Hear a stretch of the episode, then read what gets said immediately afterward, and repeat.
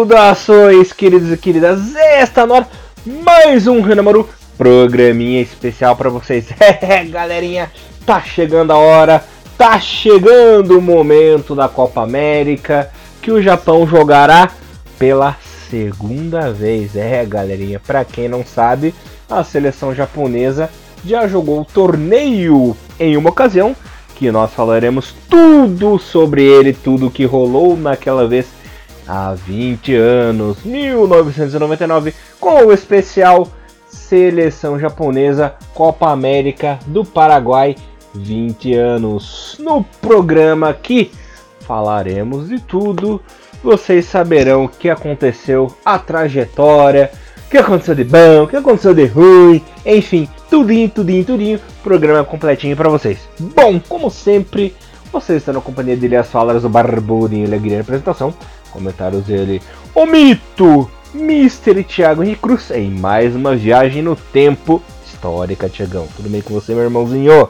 Bom dia, boa tarde, boa noite, querido amigo Elias, todos nossos ouvintes. É isso aí, mais um programa especial sobre seleção japonesa, nosso esquenta para a Copa América, onde nossa querida seleção dos samurais vão participar pela segunda vez. E é sempre legal, né, falar sobre essas coisas antigas. É, a gente era relativamente muito novo, né? né? Nessa época, né? Exatamente. Muita água passou debaixo dessa ponte depois disso aí.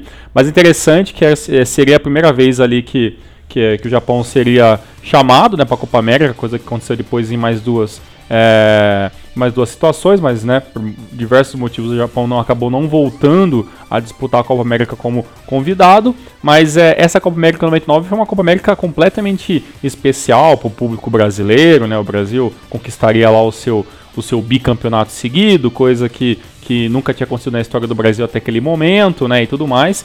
E antes da gente começar, né, esse programa, Elias, eu vou passar para você aqui dados básicos sobre o torneio, né? Em 99 é, foi a 39 edição do torneio da Copa América, né? disputada lá no Paraguai, do dia 29 de junho até 18 de julho. Né? E, naquele, e na, naquela competição, né, com 12 seleções, obviamente, o, a, as equipes convidadas né, foram o México, né, da, da CONCACAF, né, e o Japão, né, que, que e o Japão da Ásia foram as, as seleções convidadas na, naquele torneio que teve ao todo 74 gols em 26 partidas, uma média de 2.85 gols por partida, Elias Fallers. Maravilha, Tiagão, lembrando que foi o primeiro torneio oficial do Felipe Trussier, no comando uhum. da seleção japonesa, né?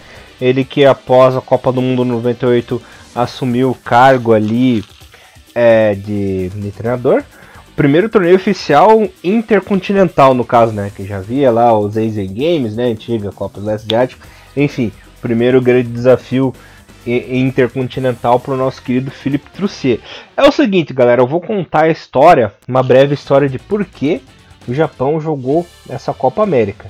É assim, em 1998 já tava, o Japão já começou com o projeto de desenvolvimento, para melhorar a equipe para o Mundial de 2002, né? Lembrando que foi é, o começo, a Copa do Mundo era para ser só no Japão, né?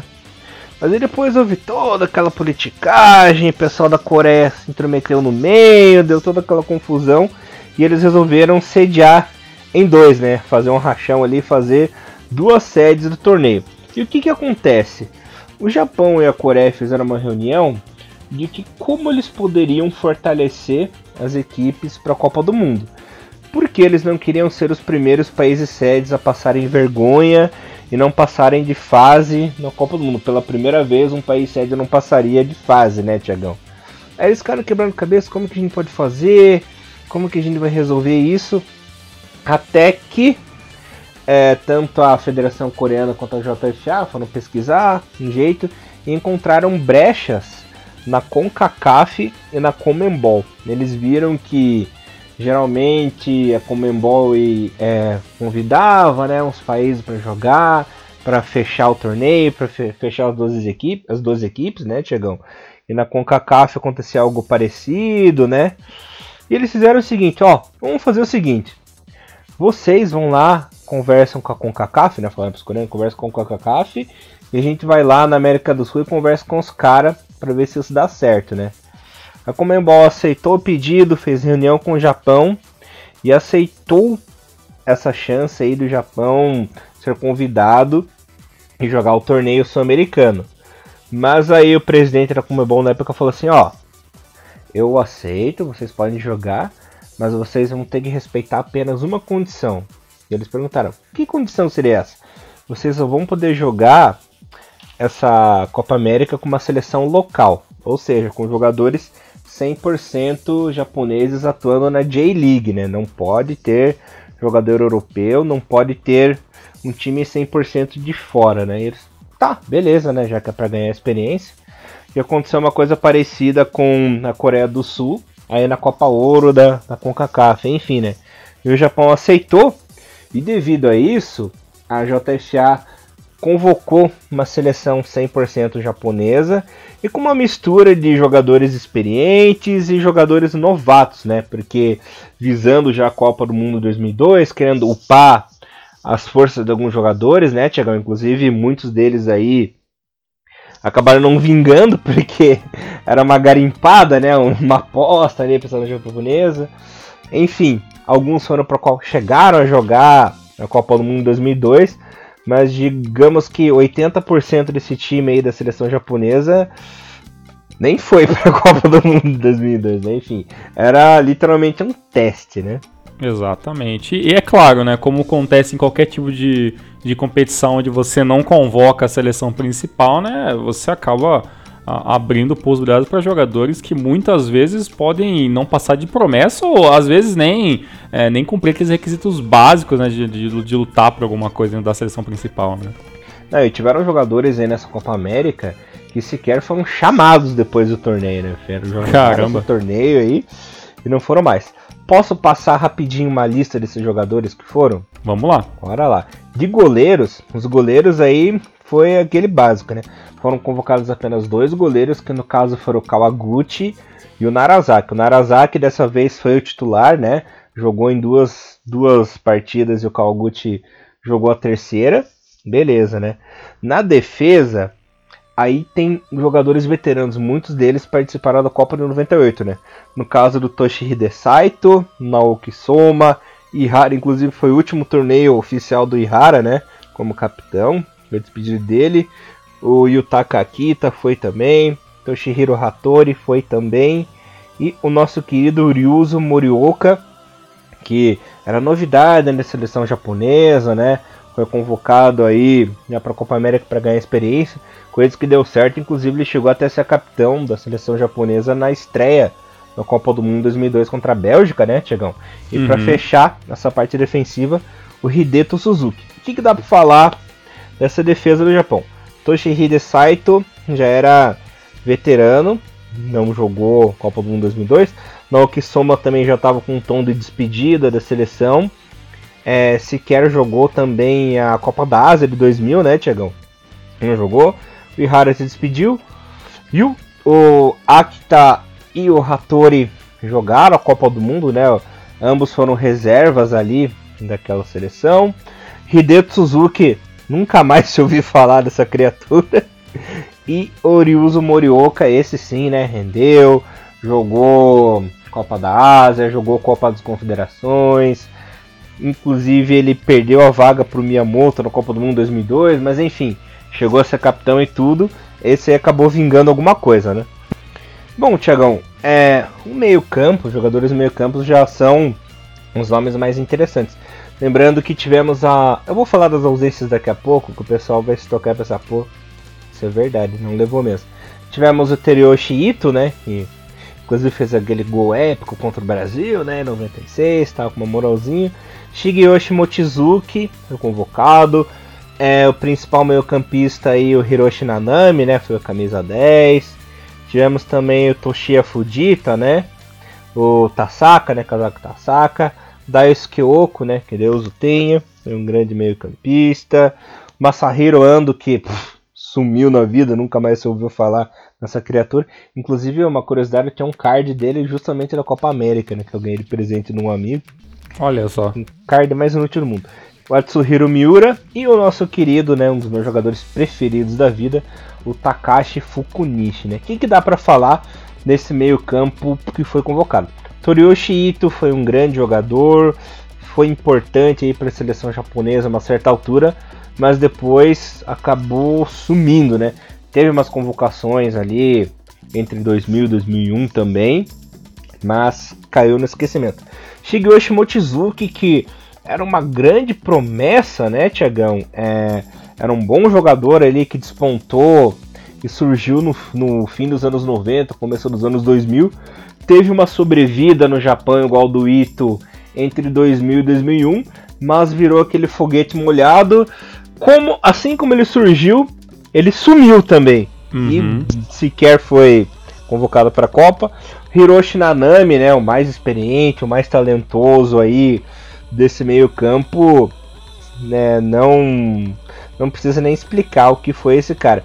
Infelizmente, por opção do Truci, ele não jogou a Copa do Mundo, né, que eu achei muito estranho, foi é, a maior perda assim para a equipe. O Japão por sorte passou de fase, mas se não passasse de fase aí no Mundial. Se bem que o Ono também já estava jogando muito naquela época, né?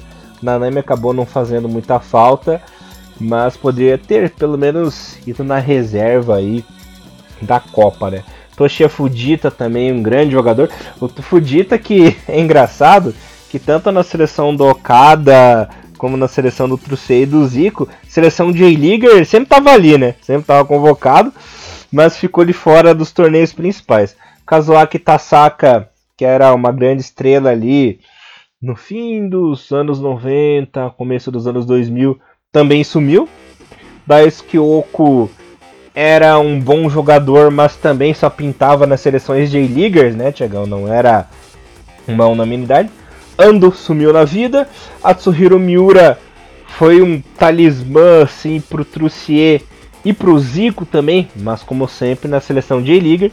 E o Fukunishi, que de todos esses nomes aí, que foi o que mais teve uma constante convocação, né? Participou aí dos torneios principais, jogou duas Copas do Mundo, foi campeão da Copa da Ásia com o Zico também, né? É um cara que foi longe na seleção japonesa. Pois é, né? Pra você ver, né? É uma, era uma seleção que tinha, claro, claramente alguns jogadores que estavam em fim, de, em fim de carreira na seleção, né? Como a gente podia citar, obviamente, o Ihara, né? Que já, né, já tinha 31 anos, né? No, jogador de Copa do Mundo, tinha passado por tudo. Entre outros, né, cara, o, o Cho de Joe, né? Que, que era uma. É, era ali uma esperança para um, um futuro próximo para a seleção, né? Acabou. Né, é, é um jogador que, que, né, que é, é, é, icônico, mas nunca, nunca, né, nunca despontou, é, nunca despontou e tudo mais, teve passagens muito boas. É, eu gostava muito também, cara, do Okano, sabe, por mais que o, o Okano, ele tem uma...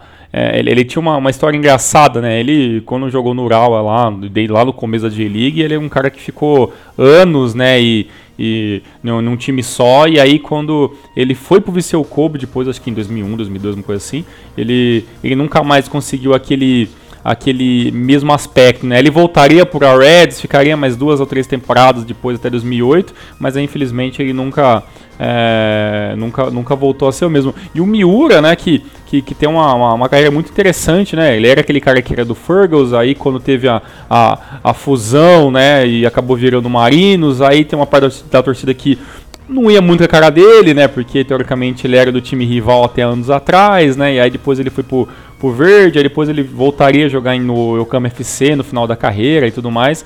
É, então, vários jogadores assim que, que se não faziam parte do mainstream principal, como Nanami, Wagner Lopes e tudo mais assim, eram, eram jogadores que até tinham um, uma certa coerência na convocação, assim, né? Se não eram jogadores principais nas suas equipes, eram pelo menos possíveis futuros para 2002 para a seleção, né? Uhum.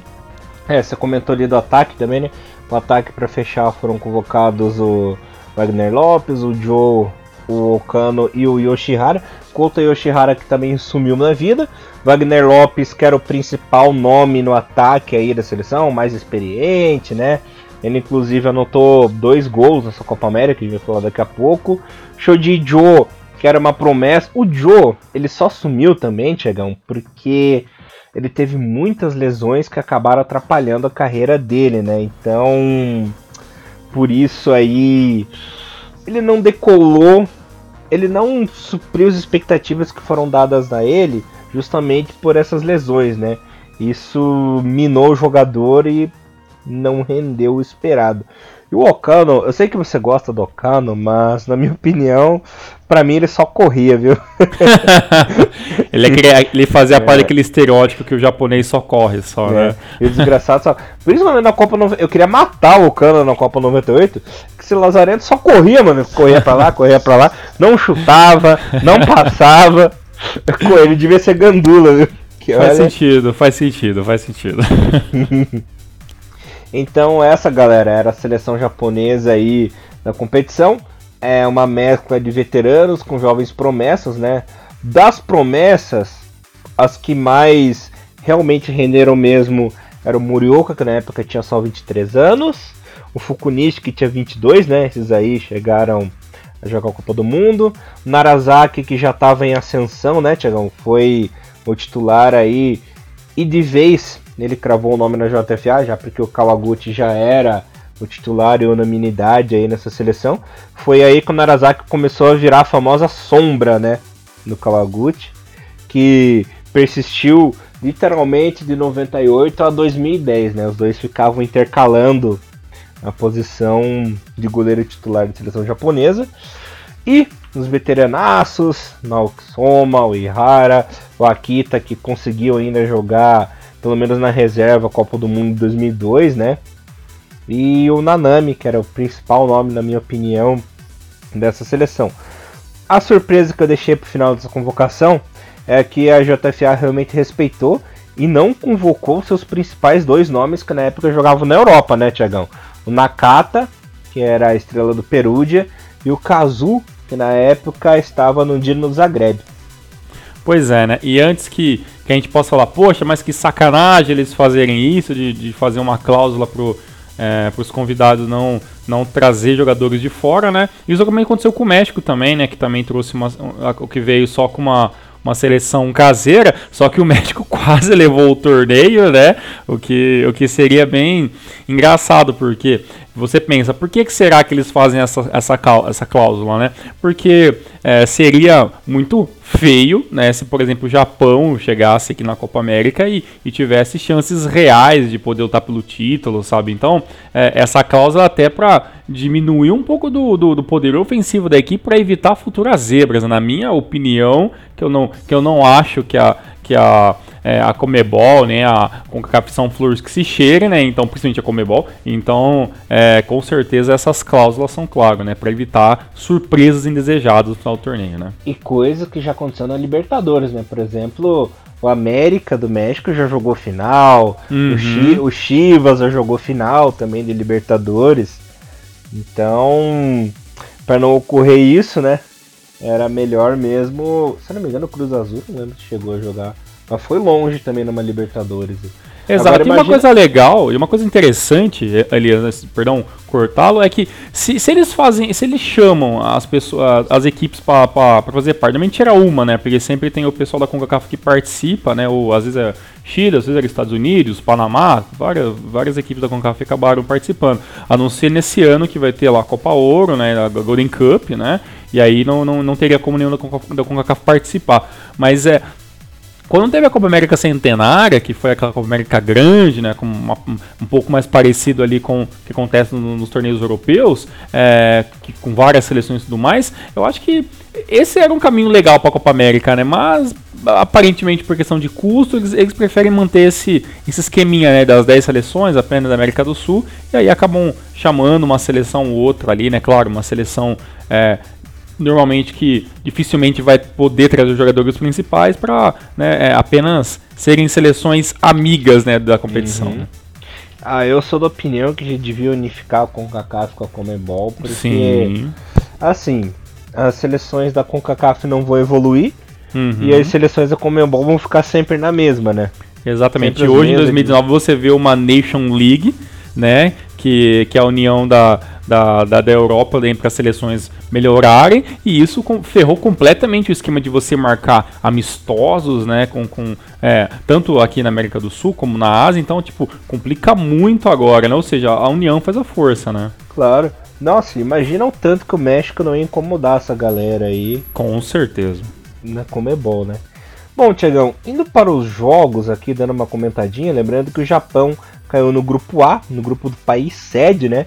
Onde estavam ali apostas o Paraguai, o Peru, a Bolívia e o Japão. Na primeira partida da competição, o Japão é, se deu mal, né? Foi derrotado pela equipe do Peru de virada ainda, hein? Pelo placar de 3 a 2 nosso querido Wagner Lopes, num gol meio maluco de cabeça, abriu o placar. O Jorge Soto, na etapa final, empatou. Em seguida, o Holsen chegou a girar com um chutaço de fora da área, né? O nosso querido Atsuhiro Miura, numa cobrança de falta, acabou matando o goleiro Oscar Embanhas, né? Empatando o joguinho. E no finalzinho, o Holsen de novo deu números finais a essa partida, vitória do Peru por 3 a 2 o Japão que entrou em campo com o seguinte time: o Narazaki, o Mochizuki Ihara, Akita Hattori, Tasaka, Ito, Nanami, Fujita, Wagner Lopes e Jo. Entraram na etapa final Fukunishi, Miura e Daisuke Oku. Esse jogo entre Peru e Japão foi assim o menos pior da, da equipe nessa competição, porque não houve muita cagada, não houve afobação, os gols realmente foram pela habilidade dos jogadores peruanos né, e não pela ruindade da equipe do Japão, né? Pois é, essa na minha opinião foi o melhor jogo da seleção né, nesse torneio, né? Por mais de da dos problemas defensivos, né, naquela época o Japão tinha uma defesa muito frágil, né, assim, com, é, com fragilidade de você não conseguir acompanhar a velocidade. Né? O time peruano era um time, claro, longe de ser uma grande potência, mas era um time muito rápido, estavam muito forte, time que tinha uma pegada muito é, característica dos anos 90 do futebol sul-americano. E principalmente ali os gols do Olsen ali, você foi ver que foram gols ali de literalmente de do cara ser raça com muito mais velocidade, ganhando na frente do, do jogador japonês, né? A zaga meio perdida e nos chutes muito fortes, não dando literalmente chances, né, pro, pro goleiro da, da seleção. Que, assim, se não fosse ali talvez o segundo gol do o segundo gol do Peru, o gol do Olsen lá, é, o Japão estava até jogando bem, assim, melhorando. Você vê que tem um compacto de quase 40 minutos do jogo na internet. E você vê que muitos momentos o Japão tentava parar a bola, um, um, um futebol corrido, mas ainda em alguns momentos um pouco cadenciado pelo meio campo, mas aí infelizmente, até a inexperiência dessa equipe, né, que dificilmente estaria jogando junto há muito tempo, acabou culminando onde deixando esses buracos e aí, né, o Peru com uma seleção muito mais organizada e a seleção principal, né, é, vale lembrar, acabou levando a melhor, né? Levou a melhor mesmo, né? Mas foi por detalhe. Poderia uhum. até ter terminado empatado esse jogo, que não seria nada injusto para ambas as equipes. Exato. Aí veio a hum, tragédia. Esse né? foi feio, hein? Nossa. Segundo jogo contra os donos da casa e o Paraguai, rapaz, passou por cima do Japão. Vitória de 4 a 0. Um jogo com falhas medonhas, erros individuais absurdos, principalmente no sistema defensivo, né? O Japão realmente sentiu a pressão dos donos da casa, o que é bem comum disso acontecer, né? Nós vimos várias vezes o Japão, por exemplo, contra o Brasil aqui nas confederações, né? Se peidou e perdeu, contra o Paraguai, até em 2001 contra a França, onde foi massacrado por 5 a 0 aquele show do Zidane, né, Tiagão? O Japão realmente, quando enfrenta alguém em seus domínios, às vezes dá umas peidadas épicas, né? Coisa que aconteceu nesse jogo. É, a equipe japonesa entrou em campo com Kawaguchi, Naoki Soma, Saito, Teryoshi Ito, Akita Morioka, Ando, Nanami, Fukunishi, Wagner Lopes e Joe. Entraram na etapa final Miura, Fujita e o Yoshihara. Às vezes não dá para entender o Japão, né? Precisando fazer resultado, precisando entrar jogador bom, eles vão lá e colocam o Yoshihara em campo, né? Mas enfim, esse jogo, infelizmente, tudo bem que ele era um jovem talento, né? Mas não foi o dia do Morioka, né? Morioka muito mal na partida, não conseguiu acompanhar a velocidade do Benítez do Santa Cruz no ataque, né, Tiagão? Benítez anotou um double, Santa Cruz anotou um double. Aliás, o primeiro gol de Santa Cruz ali no, na etapa inicial, né, no fim do primeiro tempo, aquele gol de cabeça que a bola só bateu no cucuruto dele assim e encobriu o Kawaguchi, foi sacanagem, né, no cruzamento nada a ver, a bola sobrou para ele na área fez o gol. É, o segundo gol de Santa Cruz também, para vocês terem uma ideia de como o Morioka estava perdido, ele estava marcando o Benítez é, no passe e ele não viu Santa Cruz nas costas dele. Santa Cruz dominou a bola na área e, e fez o segundo gol, né? É, o segundo gol dele é na partida. Olha, o Japão foi lamentável. É uma daquelas famosas partidas onde devem ser apagadas da memória porque foi terrível, foi feio. É, alguns jogadores veteranos também foram muito mal, né? No caso do Saito. O Akita no sistema defensivo foi o menos o que menos prejudicou, né? Mas de resto foi para se lamentar. E o detalhe que a equipe jogou, esse Japão jogou nessa partida num esquema que é raro de se ver, que foi num 5-3-2. Jogou com cinco defensores, três meio-campistas e dois atacantes. Pois é, ele nesse jogo contra o Paraguai, é, além de estar jogando contra os donos da casa, e você falou a pressão, e era uma pressão grande, eram quase 50 mil pessoas né, no, no estádio dos defensores del Chaco, então é, é, talvez o Japão caia justamente na, no, no grupo é, dos donos da casa, talvez foi uma pressão a mais que aquela seleção não precisava, né? Talvez seria até melhor ter pecado no grupo do Brasil ou no grupo de Argentina e Uruguai, que eram grupos mais fortes, mas talvez o, o, o Japão não teria toda essa, essa pressão. Por mais que, como eles, estavam, como eles eram é, é, os visitantes e de muito longe, obviamente qualquer um dos jogos eles teriam, claro, a torcida completamente contra, né? Diferente de agora, né, em 2019, que vai ter se você estiver ouvindo esse, esse podcast em 2019, você sabe que, a, que, que como foi o jogo e tudo mais, mas é com certeza neste ano a seleção japonesa vai ter muito mais torcedores do que tinha há 20 anos atrás, né? Isso é, é indiscutível, né?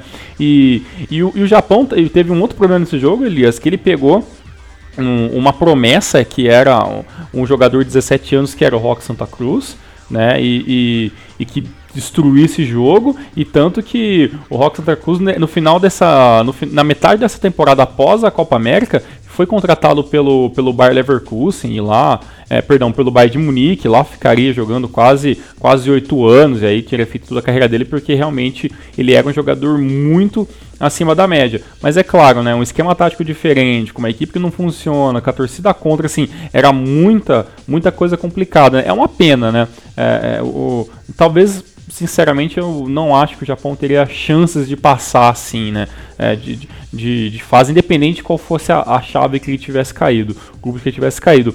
Mas com certeza jogar contra os donos da casa eu acho que era o pior cenário possível, assim, para a seleção japonesa. Ah, né? e fora que era o melhor Paraguai todos os tempos, né? Que já havia feito um grande sucesso na Copa 98, também teve um bom destaque na Copa 2002, né?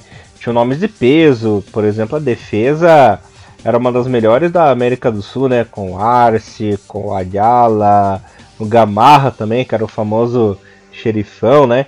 O meio-campo também tinha muito talento, o Gavilão, o Enciso, o Acunha, o ataque com o Rock Santa Cruz. Tinha um defensor que estava em começo de carreira muito bem, que era o Denis Canissa, né? Outro jogador talentoso jovem que estava chegando no, é, no futebol sul-americano com talento que era o Cuevas, né, o atacante. Então era um time muito interessante, muito bom e muito forte, né? Então era um adversário bem difícil do Japão conseguir uma vitória. Né?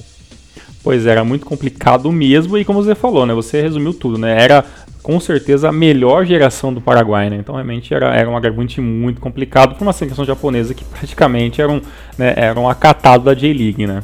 Uhum. Era bem difícil mesmo. Bom, Tiagão, é, essas duas primeiras partidas, como você citou, foram defensores do Chaco, né? Lá na capital Assunção. E a terceira partida contra a Bolívia foi lá naquela famosa cidade Pedro Juan Cabalheiro, né? No monumental Rio Parapipi. E o Japão encerrou aí sua participação na Copa América empatando, né? jogo que terminou em 1 a 1 contra a fortíssima Bolívia, com gols Wagner Lopes de pênalti e o Sanches, né? A Bolívia abriu o placar no começo do segundo tempo e o Wagner Lopes empatou a partida. Nesse, nesta ocasião, Japão entrou com Narazaki, Murioka e Hara, que foi expulso no fim do jogo. Akita, Hattori, Fujita, Mochizuki, Nanami, Ito, Wagner Lopes e Okano. Shoji Joe, Daisuke Oku e Atsuhiro Miura entraram na etapa final.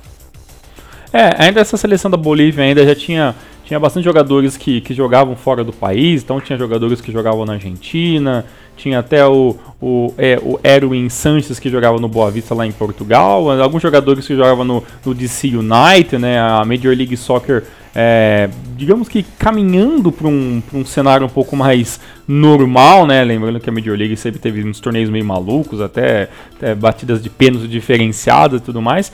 Então, é, é, claro, era a seleção, era a seleção mais fraca do grupo. Ah, as duas seleções já não tinham chances nenhumas, né? De, de, de, avançar de fase naquele momento. Foi literalmente um jogo para fechar o torneio.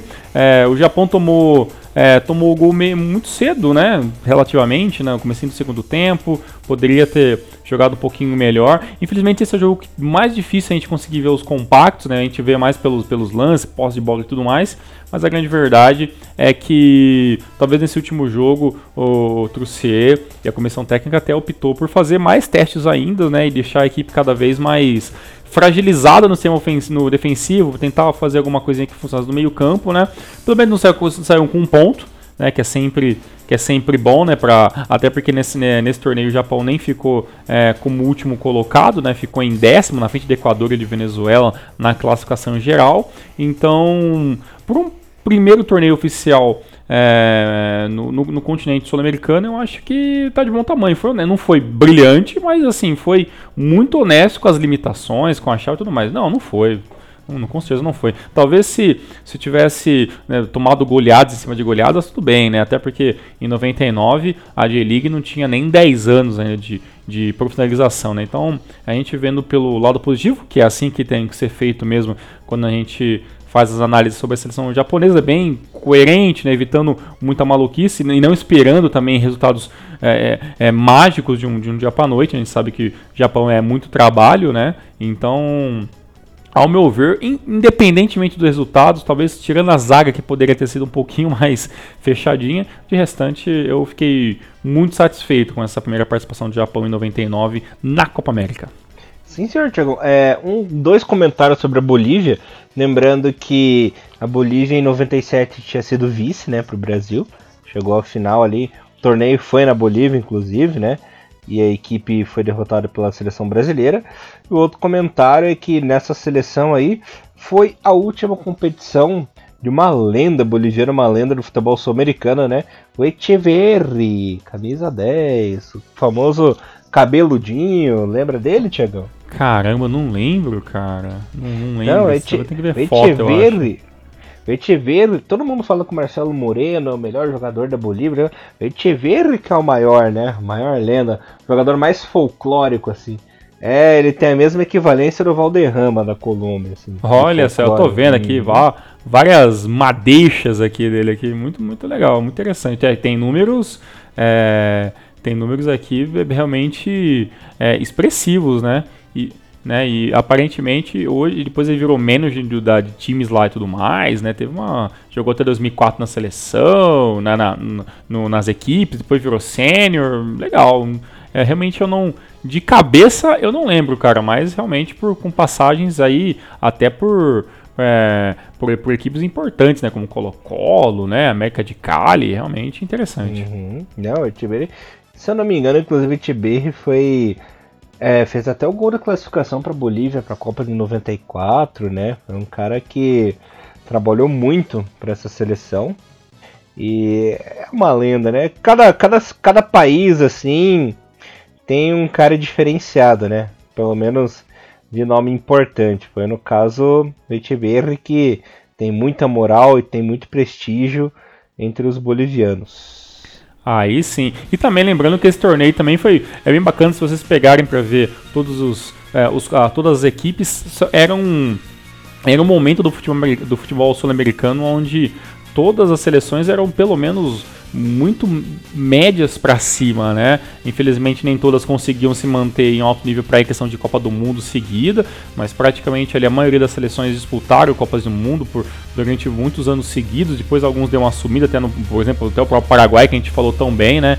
Depois deu uma ultimamente está meio sumido da, das Copas do Mundo, mas realmente né, né, né, nesse momento ali da, das suas histórias eram quase todas seleções de muito alto nível, Brasil, Argentina, né, o próprio Paraguai, né, e então realmente o Uruguai, que era uma seleção jovem, mas que chegou, chegou até na final desse torneio contra o Brasil, acabou perdendo 3 a 0 o Brasil é, bicampeão da competição também, jogando muito, então realmente é, um marco histórico para a seleção, e é claro, é, em 2019 é uma outra história, é uma outra seleção, é outro contexto. Ainda é, é, é, é uma situação parecida no, na, na, questão de convocação, né? Uma convocação de jogadores é, um pouco mais caseiras, voltados para separar para o Olímpico, mas pelo menos a diferença que hoje só não vem com uma seleção melhor por causa que não, a, as equipes não são obrigadas a ceder os jogadores, né? Então já não tem essa, essa cláusula que ah, o Japão só pode vir com uma, com uma seleção caseira. Vem com uma seleção caseira porque, teoricamente,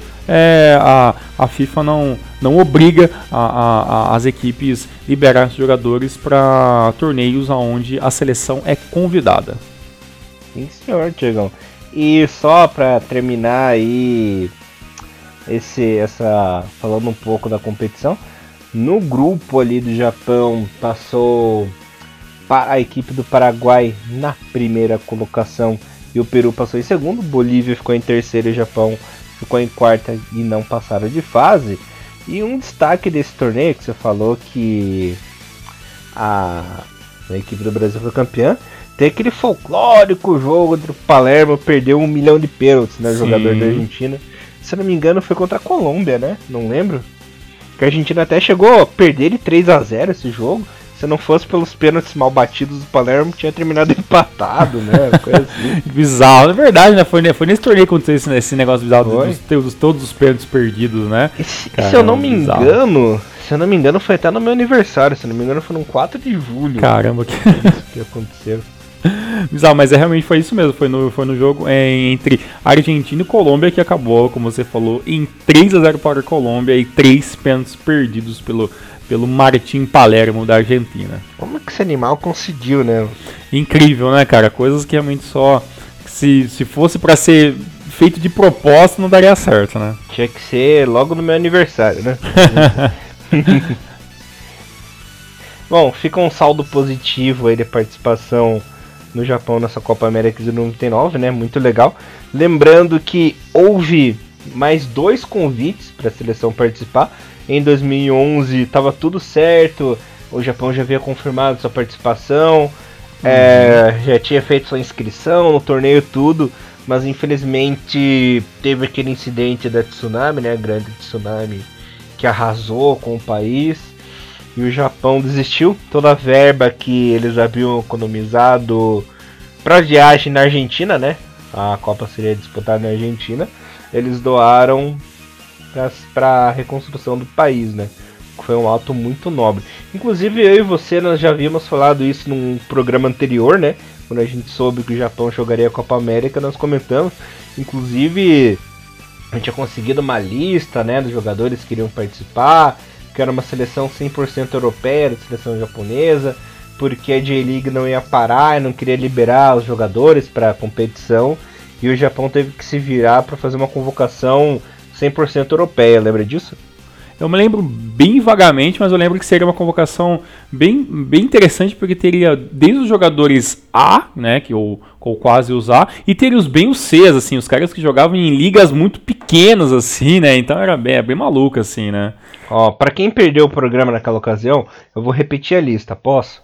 Pode, ficar à vontade. Então, galerinha, como a JFA só podia levar jogadores europeus, eles fizeram um catadão do pessoal que estava jogando por lá.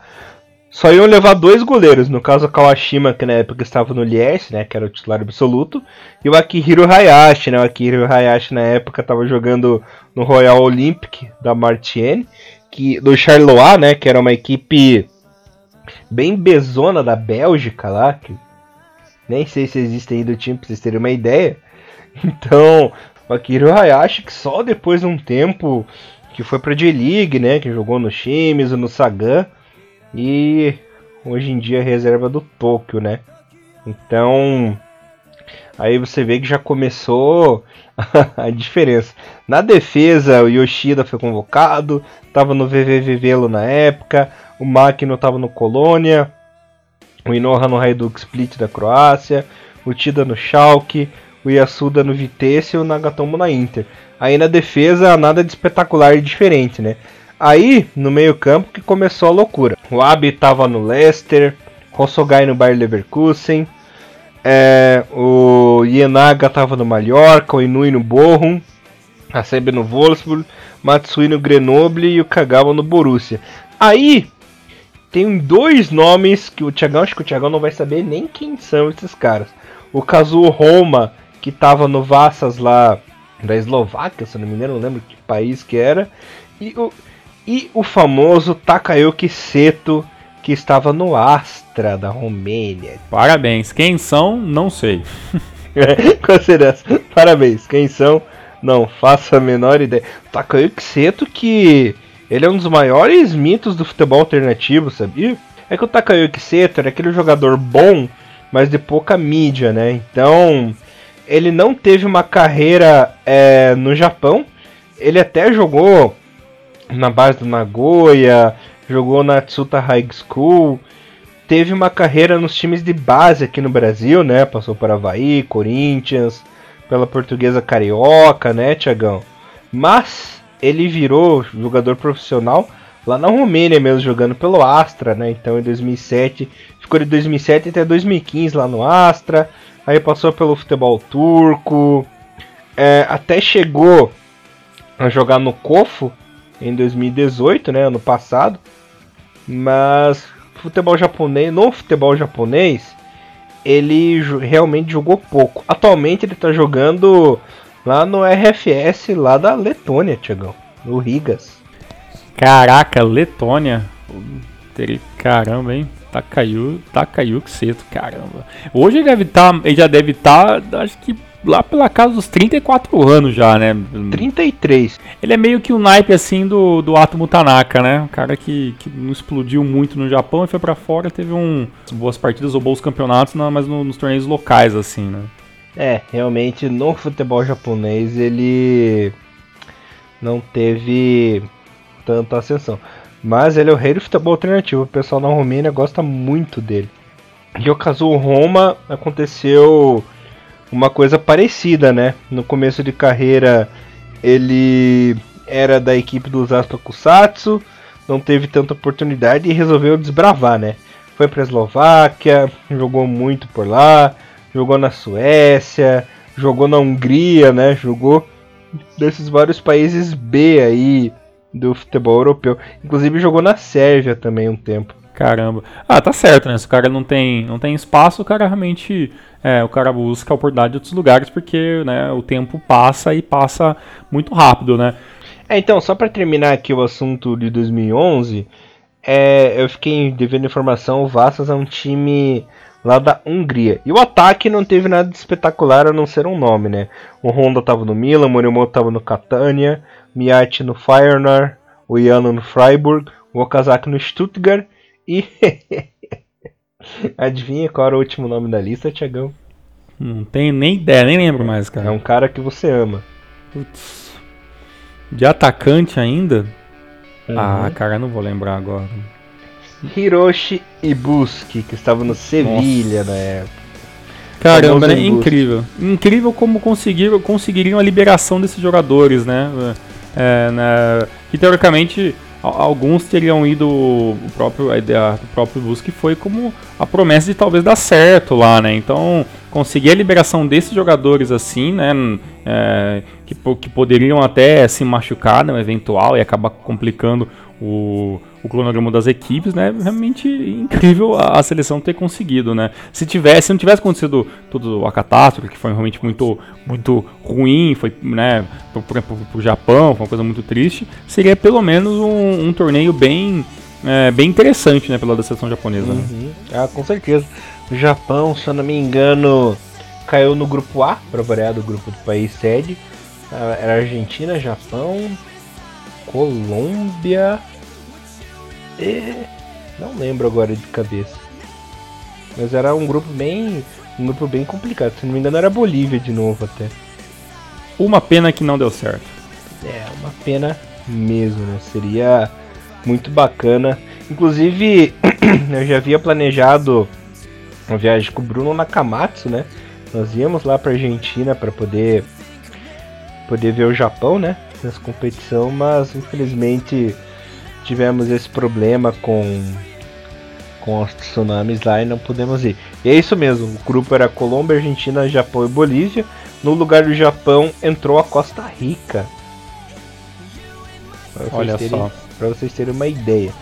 Em 2015, é, o Japão até cogitou em participar, mas de última hora, nas horas das inscrições, desistiu e deu vaga para uma outra seleção, que se eu não me engano foi até a própria Costa Rica de novo. Foi a Jamaica, não foi a Costa Rica. Mas é verdade, né? até a Jamaica chegou a participar da, da Copa América, então foi nessa ocasião. Isso, e a Jamaica tomou pau. Ganhou um joguinho isso aqui. Pobre Jamaica. Mas também tá no grupo da morte, coitado. No grupo da Jamaica era Argentina, Paraguai e Uruguai. Caraca. Só, Só isso. Não, ainda bem que o Japão não foi, né? Nossa senhora. Sensato. Ia ser, ia ser uma chuva de piroca, né? Isso é, foi sensato. E agora em 2009, vamos ver o que, que vai dar. Galera, não percam aí que nós faremos um programa especial é, sobre a Copa América 2009. E claro, né? Toda uma cobertura super bacana para vocês, né? Exatamente. Então, vamos aguardar para a próxima semana, esperar os amistosos que estão acontecendo para, digamos que seriam os amistosos de preparação, né, de certa forma assim, para a Copa América 2019, né? E aí nós podemos falar na semana que vem do, da convocação, resultados amistosos, o que a gente espera e poder fazer aquele preview que nós fazemos antes de todas as competições da seleção japonesa. Maravilha, Tiagão. Mais uma vez agradeço aí você do meu ladinho, como sempre, né? Valeu, muito obrigado e voltamos semana que vem, parceiro. É isso aí, galerinha. Até semana que vem e Rinomaru levando o melhor futebol japonês pra vocês, galera. Valeu! Valeu, forte abraço. Tchau, tchau. Sayonara!